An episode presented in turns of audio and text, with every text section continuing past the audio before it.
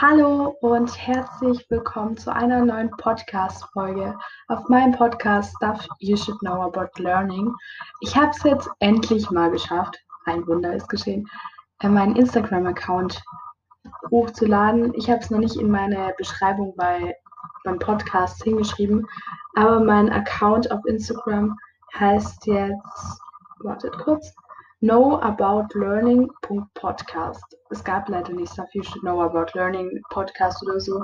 Es war schon alles weg oder glaube ich viel zu lang. I don't know.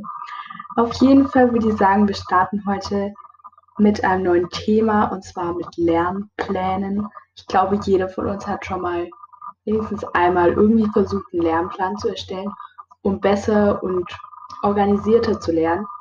Ich habe auch schon mit Lernplänen gelernt, habe es aber irgendwie auf Dauer dann aufgegeben, weil es mir zu aufwendig ist. Aber fürs nächste Schuljahr, ich habe jetzt noch fünfeinhalb Wochen Ferien, will ich äh, Lernpläne mehr integrieren und versuchen nächstes Jahr ein bisschen strukturierter zu lernen.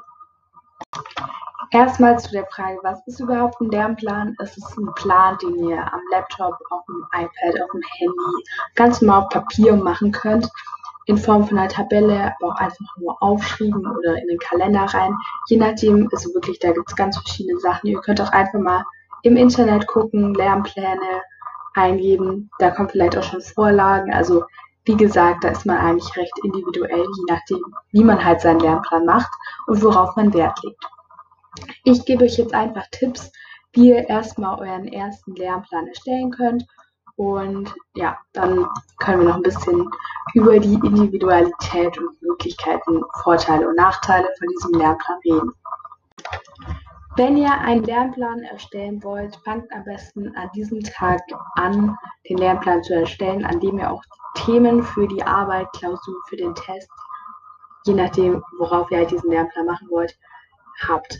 Also wenn ihr jetzt wisst, ihr schreibt in zwei Wochen eine Arbeit und ihr kriegt zwei Wochen vor dieser Arbeit die Themen. Startet am besten an diesem Tag schon euren Lernplan. Ob ihr an dem Tag lernt oder nicht, ist eigentlich völlig egal. Es kann auch sein, dass ihr erst drei Tage vor der Arbeit anfangt zu lernen. Aber einfach, dass ihr diesen Plan schon etwas davor macht, dass ihr je nachdem vielleicht auch noch ein bisschen verschieben könnt, ändern könnt, je nachdem, wie halt die Umstände sind. Am, besten fangt ihr an, erstmal euch über die ganzen Themen, über alles, was drankommen wird, einen Überblick zu verschaffen und in Kategorien einzusortieren. Also wenn wir zum Beispiel Bio sind, Zellen, dann vielleicht noch ein bisschen genauer bei den Zellen, ähm, Zellarten, Strukturen, irgend sowas halt, dass ihr da so ein bisschen Unterthemen habt.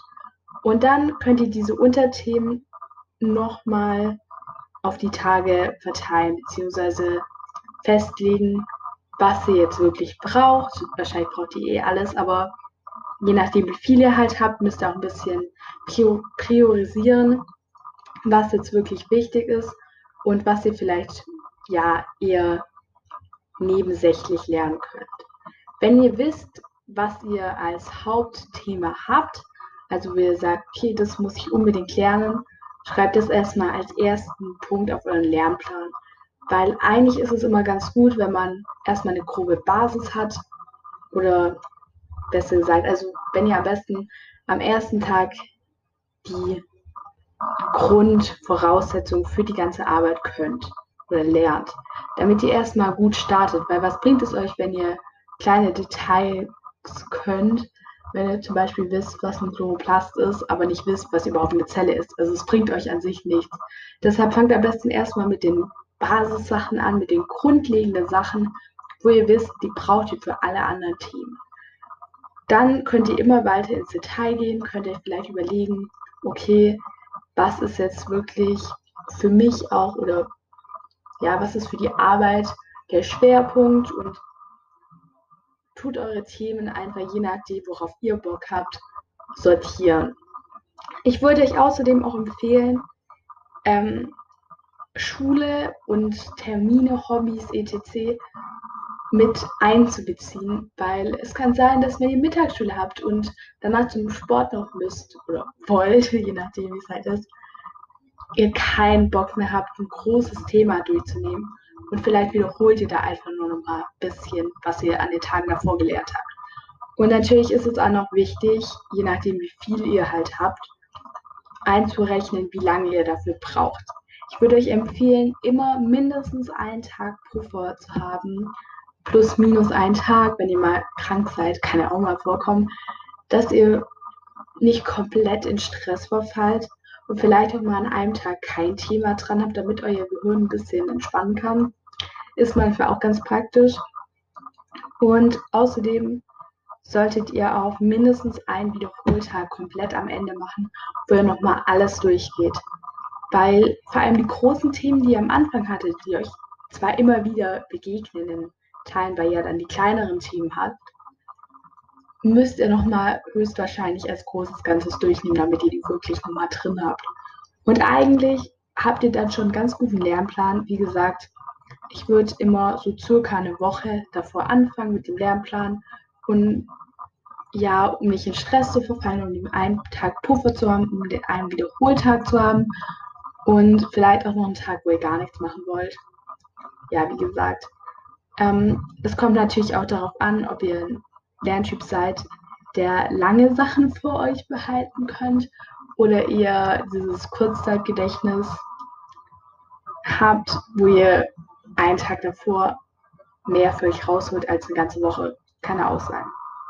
Wie gesagt, das muss man halt so ein bisschen herausfinden. Ihr könnt es ja einfach mal bei einer Arbeit probieren, die nicht so wichtig ist, wie jetzt irgendwie diese Abschlussklausur oder so, ist es vielleicht nicht so praktisch, was komplett Neues auszuprobieren.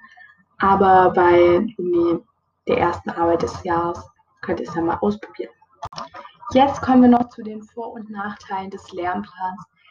Und ich fange jetzt einfach mal mit den Vorteilen an. Zum einen habt ihr natürlich eine viel bessere Struktur. Ihr habt keinen Stress. Also ihr habt natürlich Stress wegen der Arbeit, aber ihr wisst, ihr kommt sicher mit den Themen hin. Ihr habt jeden Tag einen, eine feste Portion, die aber hoffentlich, je nachdem wie viel ihr halt habt und wie spät ihr anfangt, nicht mehr als ein, zwei Stunden einnimmt. Also ich persönlich kann eh nur eine halbe Stunde eigentlich am Stück lernen, ohne dass ich mir so denke, ja, okay, jetzt bringt es eigentlich eh nichts mehr. Und auch einfach, dass ihr ein bisschen motivierter seid, hatte ich ja auch schon in dem Podcast davor äh, mit der Motivation beim Lernen, dass man mit Lernplänen meistens mehr Motivation hat, wenn man jeden Tag sozusagen muss und dadurch gezwungen ist und auch ein bisschen vielleicht motivierter ist, das Häkchen zu setzen und den Tag abzuhaken. Der Nachteil ist natürlich, dass man mehr Zeit investiert, als wenn man jetzt alles nur an einem Tag runterrattert. Dafür kann man natürlich die Dinge auch oder die Sachen, die man lernt, höchstwahrscheinlich besser im Langzeitgedächtnis behalten, was dann auf Dauer gesehen natürlich auch viel besser ist, je nachdem, was für eine Arbeit oder was für ein Test es halt ist. Ja, wie gesagt, das war es eigentlich schon. Ich glaube, mehr Vor- und Nachteile fallen mir jetzt gerade nicht wirklich ein. Wie gesagt, schaut gerne mal auf meinem Instagram-Account jetzt vorbei. Der heißt knowaboutlearning.podcast. Genau. Und ja, mich würde es wirklich freuen, wenn ihr da vorbeischaut, mir vielleicht auch folgt. Ich mache auch regelmäßig, versuche ich Stories zu machen oder eine kleine Fragerunde, vielleicht auch zu gucken, was ihr anhören wollt. Und ja, mich würde es auf jeden Fall richtig freuen, wenn ihr da vorbeischaut vielleicht auch den Podcast ein bisschen weiterempfehlt. Ähm, ich finde es echt krass, dass schon so viele Leute diesen Podcast angehört haben. Hätte ich nicht erwartet, wirklich. Vor allem auch, dass Leute irgendwie aus den USA oder Irland diesen Podcast anhören. Das tut mir auch ein bisschen leid, weil er halt auf Deutsch ist und ihr den wahrscheinlich gar nicht versteht. Aber ich finde es trotzdem richtig cool. Ja. Genau. Und das war es jetzt auch. Ich weiß, meine Qualität ist immer noch leider echt richtig beschissen. Aber ja, vielleicht kaufe ich mir oder wünsche ich mir mal zu Weihnachten ein gescheites Mikrofon, dass ich ein bisschen besser Sachen aufnehmen kann. Wie gesagt, sorry dafür. Ja, und das war es jetzt auch schon. Ich hoffe, euch hat diese Podcast-Folge gefallen. Ähm, falls ihr Ideen oder Inspirationen für eine nächste Podcast-Folge habt oder Wünsche, was ihr euch vielleicht wünscht, was ich verbessern kann und so weiter, dann schreibt es gerne mir auf Instagram Oder ich weiß nicht, ob das geht, dass man da Kommentare unter die Podcast-Folgen machen kann. Wie gesagt, ich schaue eigentlich immer nur bei Anchor, Anchor, ich weiß nicht, wie man die Plattform hier ausspricht, und Spotify äh, beim Podcast vorbei. Ansonsten schaue ich nicht auf den anderen Plattformen. Das gibt es jetzt irgendwie auf 8000 Plattformen. Ich weiß nicht, wo es das überall gibt. Ähm, ja, deshalb, genau, wie gesagt, schau gerne mal auf Instagram vorbei. Da schaue ich gefühlt jeden Tag eigentlich rein.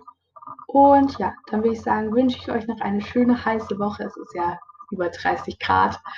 Und ja, viel Spaß euch beim Lernen. Manche haben jetzt schon wieder Schule. viel Spaß euch. Und ja, bleibt schön motiviert, lernt und schafft einen guten Abschnitt am Schuljahresende. Ja, viel Spaß. Tschüss.